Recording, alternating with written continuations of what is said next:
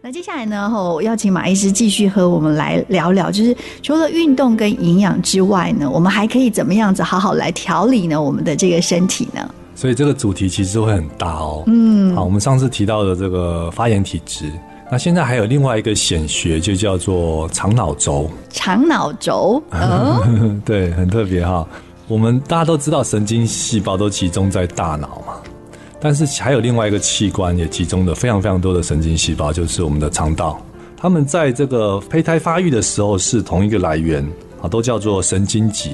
嗯，所以马医师刚刚的肠脑轴的肠是肠子的肠，肠子的肠哦，脑是大脑的脑，然后轴就是轮轴的这个轴。嗯哼哼哼，嗯，因为它们的来源都叫做神经脊。呃，在上面的就发展成大脑，在下面的就发展成我们的消化系统。哦，那中间的连接很好玩哦，就叫做自律神经。所以很特别的是，大脑可以透过自律神经去影响到肠道，那倒过来，肠道也可以透过自律神经去影响到大脑。哇，对，所以肠道跟我们的情绪非常非常相关。呃，以前的古人的这个成语，像是柔肠寸断啊，啊，或者是牵肠挂肚。也是有根据的哦，就你的肠胃道会影响你的情绪。我再提一个数字哈，全身百分之九十的血清素是由肠道分泌的。哇，很特别哈。我们在节目中一再强调说，血清素是带给我们好心情、带给我们平静哦，一个很重要的神经传导物质。但是最多的神这个血清素哈，倒不是在大脑中，而是在肠道中产生的。嗯，好，然后有另外有百分之七十的免疫细胞都是。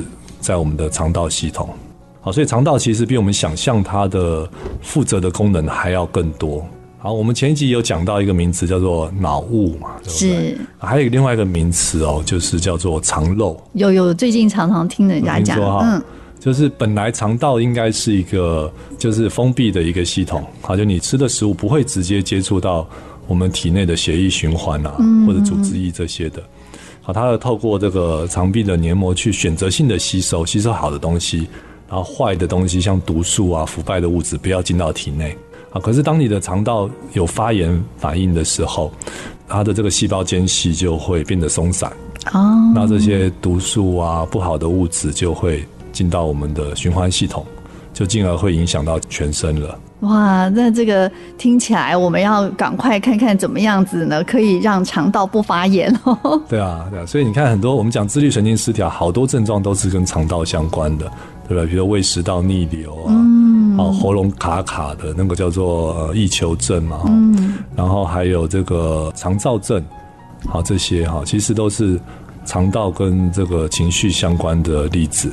那我来问小玉姐哦，嗯，你觉得我们全身上下哪一种细胞最多？嗯，是血球细胞吗？还是、嗯、这个很难很难想象哈。嗯，我们全身上下有六十兆个细胞，哇哦！但是我们身体里面住了一百兆以上的细菌，六十兆的细胞，然后可是有一百兆以上的细菌住在我们的肠道里面。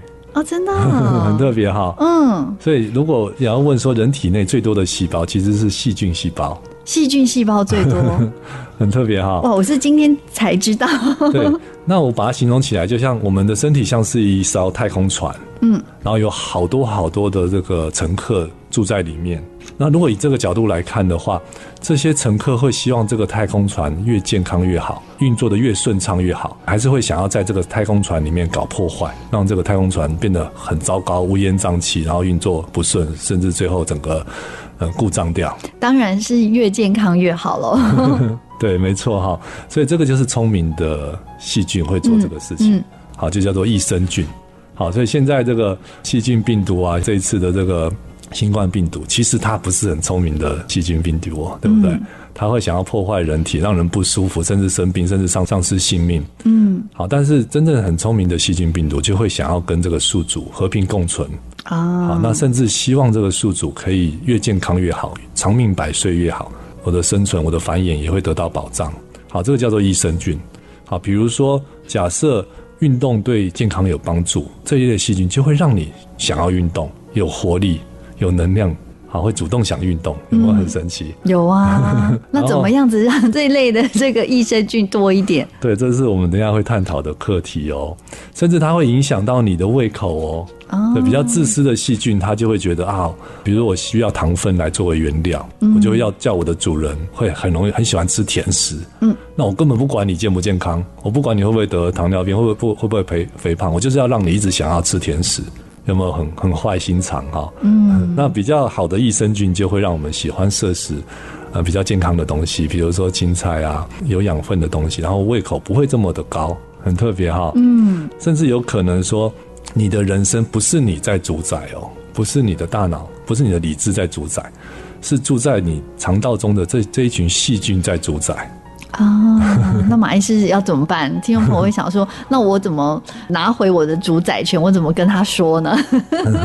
对，所以现在就可以讨论到叫做呃功能性益生菌的领域，嗯，对不对？我们以前谈到益生菌都是帮助消化这些的哈，帮助肠道健康，但是慢慢有开发出一些益生菌，它可以在别的领域发挥功效，嗯。嗯，我讲一个最神奇的领域哈，就是呃有一种细菌叫做困难梭状杆菌。困难梭状杆菌，它本来是一种温和的细菌，但是它一旦变异，好开始引发肠炎的话，这种肠炎的死亡率高达百分之九十几。哦，在西方人会发生，而且更可怕的是，它对大多数的抗生素是无效的，都没办法治疗，怎么办？后来发现有一个方法，居然有神奇的效果，就是置换掉肠道中的。细菌，换掉肠道中的细菌。嗯，它的具体的方法是找健康的年轻人啊，比如说大学生，去采集他们的粪便，嗯，好，然后经过一些呃简单的这个筛选，好，就像线上捐血一样了，好，那经过筛选之后，把这些健康好没有危险性的粪便，借由口服或者是借由这个肠道镜的方式送到我们的大肠里面，嗯，等于置换掉我们大肠里面原有的菌群，居然治疗这个。呃，困难梭状杆菌肠炎的效果也是高达百分之九十几趴，哇，几乎都可以治愈，很神奇哈，真的。嗯，那还有研究，比如说巴金森症的白鼠，它的肠道细菌移植给正常的白鼠，哎，正常白鼠也发生了类似巴金森的症状哦。那把巴金森的老鼠的呃粪便在肠道的粪便用正常老鼠的粪便来替代的话，哎，它的巴金森症减轻了，哇。所以肠道其实它会影响的这个身体状况真的很广哎，所以继续邀请马医师呢和我们分享一下，我们怎么样子把这个肠道顾好呢？一个当然是跟我们吃下去的东西有关了，嗯嗯嗯，好，所以不能很随意的吃，呃，想吃的东西，好，尤其是不健康的东西，或者上一集讲的这个发炎的物质哈。那再来就是要去改善肠道中的菌落，那这个领域的话，其实相关的研究很多。好，那台湾的研究是领先的哦，嗯，可以说是台湾之光。好，在阳明大学的研究团队，它有开发出一种叫做植物乳乳杆菌，又称快乐益生菌。对，它可以提升大脑的多巴胺以及血清素，嗯，然后平衡肠道的发炎反应，然后可以舒缓肠燥症。那目前发现是对忧郁、焦虑是有效的。那有更多的研究还在进行中哈，包括对于这个泛自闭症啊，好，然后巴金森症，前面讲的肠躁症，然后注意力不足过动症，还有失智症，还有一系列的研究都在进行中。好，目前看起来是蛮有潜力的，有可能对于这些疾病都有帮助。那它的特点就是它的安全性很高了，嗯嗯嗯，好，它是包括这个儿童啊。甚至孕妇都可以安心的使用，好，因为它本身就是一种益生菌，奶蛋素也可以使用。我们前面讲说，对大脑、对情绪很有帮助的物质是鱼油嘛，是。可是，呃，这个摄取这些鱼类的话，多多少少对于环境、对于这个或者说呃，对于生态啦哈，或者是吃素的人都会有一些困难。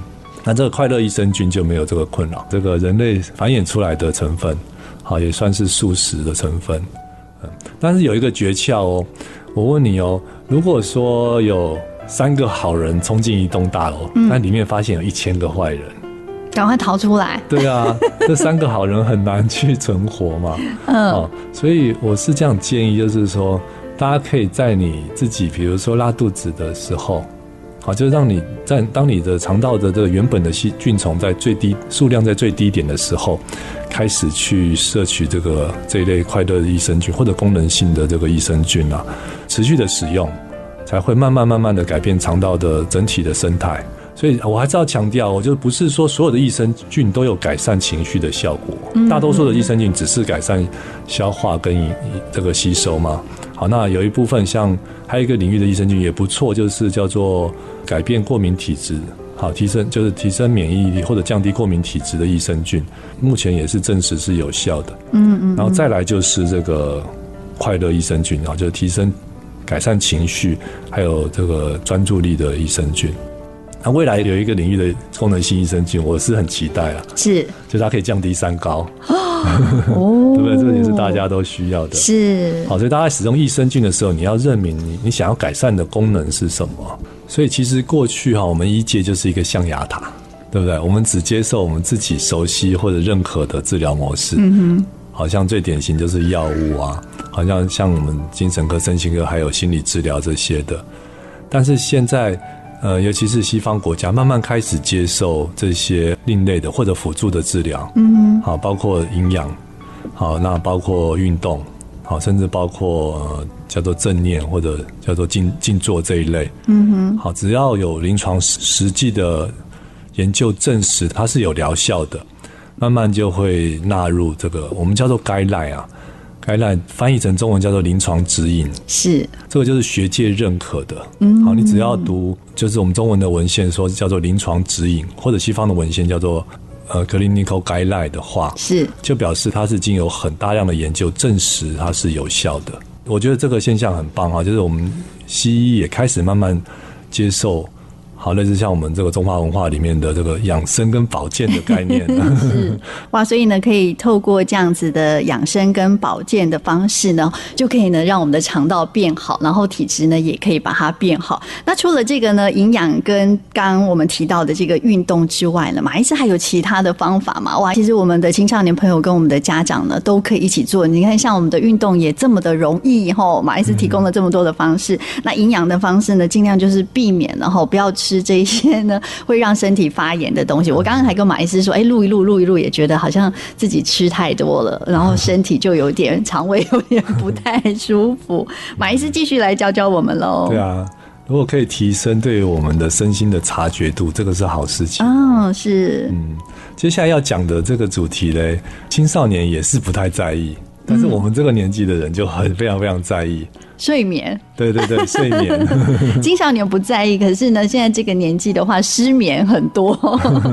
对啊，我们到这个年纪都会计较，对不对？昨天晚上到底睡了几个小时？哇，睡一点点，或者有做梦，就会觉得很委屈，觉得今天一定精神会不好。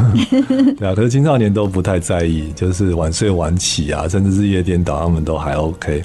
好，可是睡眠对于身心的健康影响真的真的非常大哦。哦，没有睡好，真的身体的影响会很大的。对，我讲几个点哈。第一个点就是，呃，我们全身上下都有淋巴系统。嗯。淋巴的责责任就是在于排毒。嗯哼。好，排除掉一些废弃物，但是唯一有一个器官没有淋巴系统。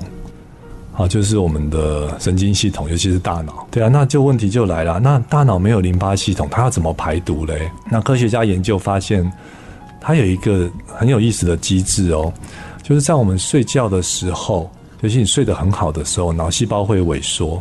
睡得很好的时候，脑细胞会萎缩，嗯、体积会变小。变小之后，细胞之间的间隙就会变成一个负压。脑细胞萎缩掉了嘛，细胞之间的间隙会变成负压。负压之后就会把脑脊髓液吸进去，嗯，吸到细胞之间。好，那等到天亮你起床之后，脑细胞又会膨胀回来，膨胀回来会变成正压，就好就把这个进来的脑脊髓液再挤出去了。嗯，有点像涨潮退潮的概念，对不对？嗯，好，就在睡觉的时候，我们就会大脑就会涨潮退潮，涨潮退潮。那借由这个涨潮退潮之间，就把不 OK 的这些废弃物啊、毒素把它代谢掉。哇，那听众朋友听到这里就说：哇，原来我们睡好的话，其实是可以排毒的，非常非常重要。对啊，好像我们所熟悉的阿兹海默症，好，在大脑造成脑细胞退化甚至死亡的这个物质，就是叫做类淀粉蛋白。类淀粉蛋白，嗯，它是一种大脑运作的一种废弃物。好，如果在脑内不正常的这个堆积的话，那大脑脑细胞就会受影响，甚至死亡。嗯，好，那我们的这个脑力啊、认知就会衰退得非常快。好，那在睡得好的人的话，可以把这个刚刚讲的这个涨潮退潮的机制，可以把这个类淀粉蛋白把它排除掉。好，所以确实就是长期失眠的人，他得到失智症的比例会比较高哦。那睡眠还有别的功能，比如说记忆。好，那我们睡觉的时候会有一段时间进入做梦。好，那叫这个临床叫做快速动眼期。那快速动眼期，你可以想象说是他把一些短期记忆，好，这些这些资料搬运到长期记忆区。好，所以对于我们把东西记住是非常重要的。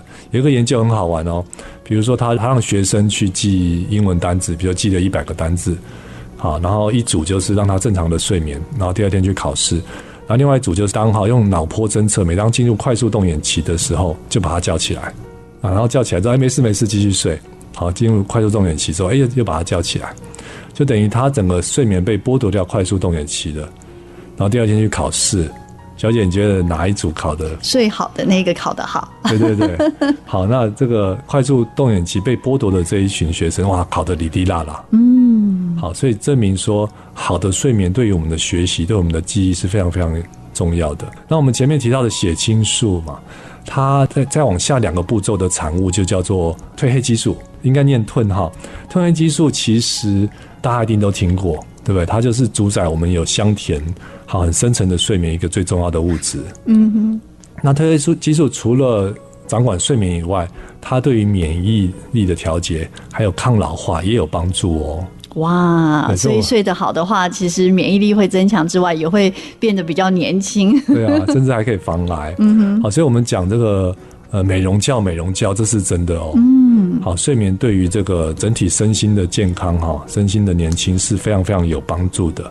所以讲了这么多，就是提醒所有的人，尤其是儿童青少年哈，睡眠的重要。嗯，好，因为睡眠的习惯一旦有一段时间打乱之后，不是每次都可以回得来。有的人觉得，哎，明天又不用上课，好，我就很随性好了。好，不论到多晚哈，或者尤其是这个上网啊、打电动到多晚。好累了再，再再去睡，嗯，然后一个暑假就让日夜颠倒了，嗯，有时候你的睡眠习惯就再也拉不回来了，哇，呃，这个影响会非常非常的巨大，哇，所以呢，呃，刚听马医师提到，就是睡眠，然后其实它也是非常非常的重要，包含可以让你的记忆更好啊，还可以排毒啊，然后也可以呢抗老化。一次的睡眠调不好，你千万不要觉得你只要开学之后再调就好了，哇，这其实影响是很大的。所以呢，大家然后一定。一定要好好的把握睡眠的时间，好的睡眠，然后身体的状况也会比较好一点点。只要睡好呢，哈，这个免疫力啊，还有呢，自律神经啊，还有这个身体的机能呢，也会变得比较。我们有很多青少年朋友也都会常常会讲说呢，其实我也会失眠，然后我们怎么样子改善我们的睡眠品质，这也是很重要的。也请马医师和大家来分享一下喽。嗯，对。当然，如果严重的失眠，最终可能还是要靠药物。嗯嗯嗯嗯。好，那在服药之前，有很多调试的方法，我先来跟大家说明一下。第一个就是，就是我们大脑怎么知道现在该睡觉了？好，你如果说我自己来命令一二三睡，一二三睡，他其实不会听你的哦。是。嗯，那他怎么知道要该去睡觉了呢？嗯嗯嗯。好。那以大自然来讲，就是光线。光线啊，对，而且具体的讲是说光线明暗的对比啊，比如说原始人的世界，他白天是很亮的哦，因为他要出门讨生活嘛，嗯，他要去打猎啊，他要去耕作啊，所以他一直都在阳光下活动。那白天够亮，大脑就会产生血清素。等到太阳下山了啊，一片漆黑，也没有灯啊，也没有什么蜡烛，好，所以晚上够暗，这个血清素就会转换成褪黑激素。嗯，那褪黑激素就是启动睡眠，让我们可以呃一夜好眠的这种神经传导物质。所以现代人这么多人睡不好，心情不好，要怪谁？自己吗？怪爱迪生，对不对？哦，因为 发明了发明了电灯之后太亮了，惨了哦。所以我们要把光视为是一种毒素哦。哦，对不对？光线可以为我们带来很很多的便利，但是以身心健康来讲，光线是一种毒素，好，不能过量的摄取，好，所以我是建议大家至少在睡前啊一小时，或者真的不行就半小时，让眼睛习惯比较暗的光线。嗯嗯嗯，啊，因为很多人会忽略到一点，就是最后的上床前那个动作，就是洗脸刷牙嘛。嗯，那刷牙的时候，通常这个镜子前面都会有这种很亮的这个浴室的灯。是。啊，那现在尤其是白光的灯的话，都是用蓝光调出来的。那蓝光是能量最高的光，对眼睛来讲，它就以为太阳出来了。好，本来要分泌褪黑激素，它又缩回去了，就不分泌的。好，所以就很难很难入睡啊。嗯，所以是在睡觉前三十分钟或是一个小时，就是光线比较暗一点，房间暗一点，真的不得已就是以黄光、黄色调的光为主。哦、好像我的习惯，我在睡前会做一些伸展运动。嗯，那那个伸展运动是在黑暗中去进行的。哦，我之前有听人家说过，说睡前要做伸展运动，那大家都以为是亮亮的，把它做完之后就来关灯睡觉，其实是在黑暗当中做。哦，对，然后大脑就会想起说啊，现在天黑了，啊，赶快分泌褪黑激素，赶快让主人可以睡觉了。哇，所以这个启动大脑真的很重要，因为要不然平常我们就觉得我想睡觉，然后我就怎么都睡不着，因为还没启动到大脑告诉他要睡觉。对啊，所以我们有时候都是一个坏老板，对不对？就大脑是一个员工嘛，嗯，我们都没有很明确的下一个指令让他说，哎，你可以下班了。真的也辛苦我们的大脑了 啊。对啊，再来就是说吃什么可以改善这个睡眠？除了药物以外。其实前端我们可以先试一些食品类的东西，当然这个是跟每个人的体质有关哦。通常你缺这个东西的话，对你就会特别有效。好，我举几个例子哦。有的人是缺钙，所以补充钙会比较神经比较平静，比较好睡。有的人缺镁，所以补充镁的话，他会比较心平气和，比较好睡。那怎么分辨呢？简单的分就是，容易便秘的人通常是缺镁。容易拉肚子的人通常是缺钙哦，这个很好判别。对啊，容易便秘的人是缺镁，然后容易拉肚子的就是缺钙，然后每个人的状况不一样，嗯，那你缺什么就补什么，其实也会帮助睡眠。对，哦，所以你可以试验看看。好，除了补充这种钙镁这一类矿物质哦，再我再讲一些也会让人有感觉放松想睡觉的，嗯，比如前面讲的鱼油，嗯嗯，好。我们之前提说要降低发炎体质是 EPA 比较重要，对不对？嗯、那帮助睡眠来讲就是 DHA 比较重要。啊，帮助睡眠是 DHA。DHA 会促进褪黑激素的分泌。嗯嗯嗯。好，所以你想要借由鱼油来改善睡眠的话，你可以选择 DHA 比较高的鱼油。嗯。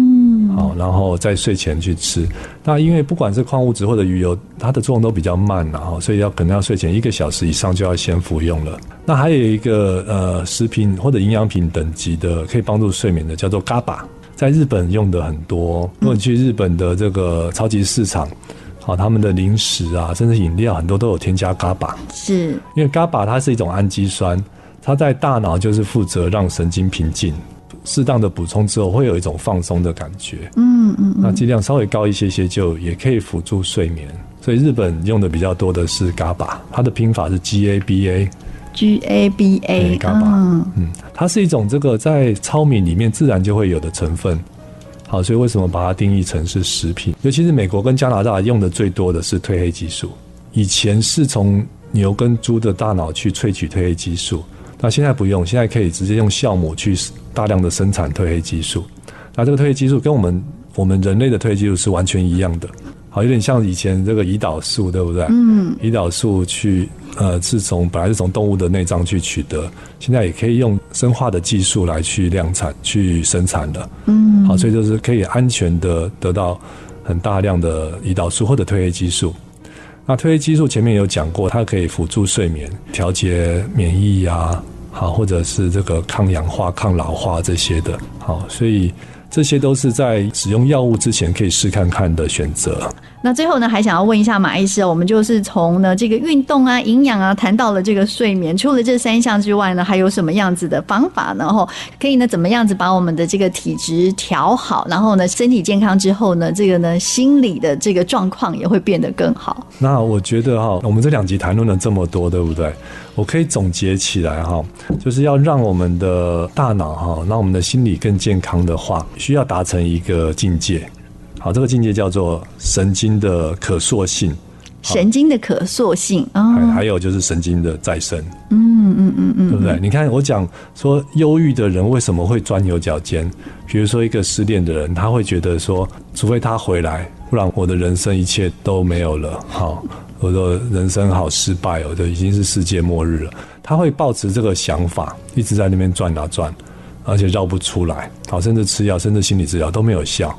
那为什么会这么固执？这个叫回路理论，就是越常使用的大脑回路，它会越发达，会越强壮。所以，假设失恋之后，他满脑子都在想说啊，他离我而去的，我好难过，我再也不会拥有快乐。他一直绕着这些想法想了五十次、一百次、一千次之后，这个大脑回路就会变得很强壮。那其他大脑回路因为少用，慢慢就被修剪掉了，所以他不会想去运动，不会想要有健康的饮食，啊，不会想认识新的朋友，或者不会想要有新的思维模式的。呃，从这个角度来看的话。今天的这个主题哈，就是心理问题的生理调养的话，最重要调养就是一颗等于是崭新的大脑，嗯，对不对？一个升级版的大脑。好，那这个就会牵扯到呃神经的可塑性跟神经再生。好，你想，如果神经是可塑的，那我就可以去锻炼其他的回路，对不对？比如刚刚讲这个忧郁的人，他如果可以锻炼出喜欢运动的回路。或者培养别的兴趣嗜好的回路，好，或者去好多社交活动的回路，也许他原来失恋的问题很快就解决了。他在从事这些活动的过程中，心情更好，然后认识新的朋友，搞不好找到更合适自己、真的相思相惜的伴侣，那问题就等于是得到最终的解答。嗯。听了马医师这样说，我就会很好奇。我相信听众朋友一定会想要赶快问马医师说：那怎么样子可以达到这个神经的可塑性，或者是怎么样子让神经可以再生呢？然后有一个崭新大脑。对啊，这两件事情有一些不同哈。可塑性就是说，因为重复的使用，所以说这个新的回路变强大了，变发达了。好，所以可塑性的话，它终其一生都会发生，要借由重复的去做，去把它锻炼出来，对不对？所以重复是会有很强大的力量哦。是，比如说你知道运动有帮助，但你第一天只提得起劲去外面走一圈，那第二天好再坚持下去，好多走一些，第三天诶可以小跑步了，好，只要重复去做，就会这个新的这个回路就会。从虚弱到越来越强壮，越来越发达。等到很发达的时候，它会自己运作。就时间到了，你就会觉得，哎，我就是想要去运动，我就是充满能量。好，那那个时候就不会辛苦了。那改善神经的可塑性，还有靠一些方法啊，比如说前面讲的很重要，就是要一夜好眠。嗯，因为白天我们大脑太累了嘛，要处理很多事情，要想很多事情，那就它是趁你睡觉的时候去重新塑造这个新的回路，然后要靠运动。好，运动可以让大脑的血液循环上升，好滋养大脑，然后带走废弃物，让它去形成新的回路。好，然后要有这个活泼多元的环境。好，所以人千万不要自我封闭哦，然后千万不要每天只做一样的事情哦。好，比如暑假你都只打电动的话，那你大脑就会陷入一个退化的状态。然后再来就是社交互动。好，因为社交互动可以集合我们好多的功能，比如说你要出门啊，出门就一定会走路嘛，会爬楼梯啊，会运动，对。然后你要想跟人讲些什么，聊些什么，对不对？然后你要会有一些情感上的交流，所以总结这些方法都可以促进神经的可塑性。嗯嗯。那来我来问小玉姐一个问题哦，那脑细胞会不会再生？应该会，对吧？可是我们，我之前在读医学院的时候，我们这个答案是很明确，就脑细胞不会再生。啊，它只会越来越少。是，所以为什么车祸后啊，或者中风后的复健这么困难？嗯，好，就原来死掉的细胞不会再生，只能靠旁边的细胞去转移它的功能，去代偿。可是现在很棒哦，这十多年的研究发现，脑细胞居然是会再生的。哇，嗯，那比较可惜的是，它只有在部分的位置再生哈啊，尤其是海马回。啊，海马回负责掌管人的记忆、学习、情绪以及还有情感。啊，我举个例子哦，比如说你今天去到公司或去去到学校，好，你是骑车去的，那车子停在哪里？到你结束哈下班或者放学的时候，还记不记得？嗯，要拍照起来。对啊，有的人会忘记嘛。好，那大多数的人还可以记得。那也许就是在你海马回中的一个。新生的细胞去帮你支撑住了这个记忆哦，很特别哈。如果把这个细胞把它捏死，哎，你就会说啊，我的车嘞，我的车嘞，找不到了。所以 大家其实可以判断一下，就是 如果常找不到车停在哪里的，可能就你的细胞要特别注意一下。对啊，那我们的海马回每天大概产生七百多个新细胞。所以脑神经科学家算一算，到我们三十岁的时候，海马回是整个换过一轮了哦。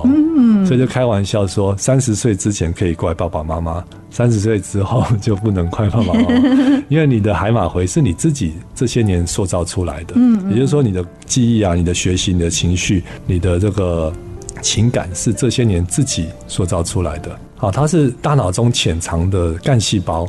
去分化，然后去再生，然后再生之后很好玩哦，他就会在那边举手说：“选我，选我，选我。”就他希望我们赶快赋予他任务。哦，那我们可以赋予他什么任务？对啊，比如说你在学钢琴，他就说：“哦，你在学钢琴啊，好好，有交给我，交给我。”他就嘟嘟嘟嘟嘟，他就移到这个钢琴的回路，加入钢琴的大脑回路，你的这个学过的曲子就会越来越熟练了。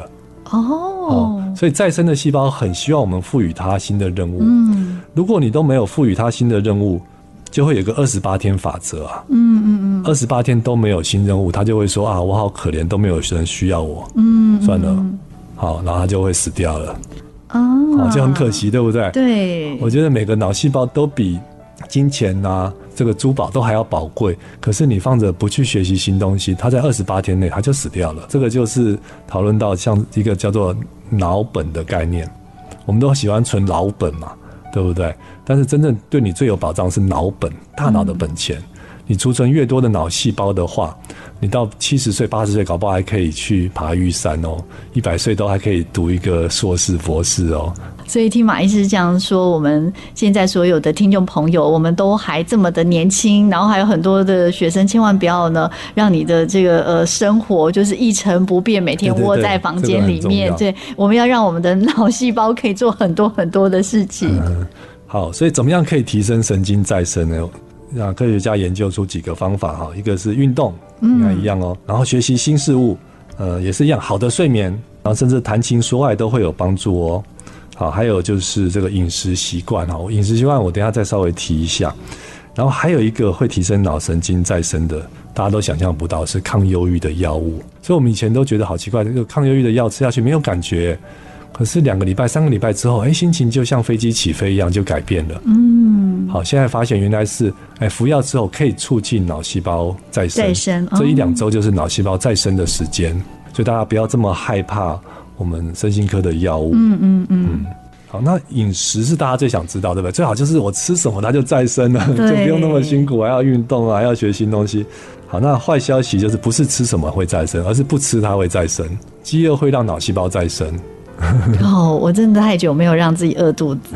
对啊，你可以想象，比如说，不管是原始人或者动物，当肚子越饿的时候，它就。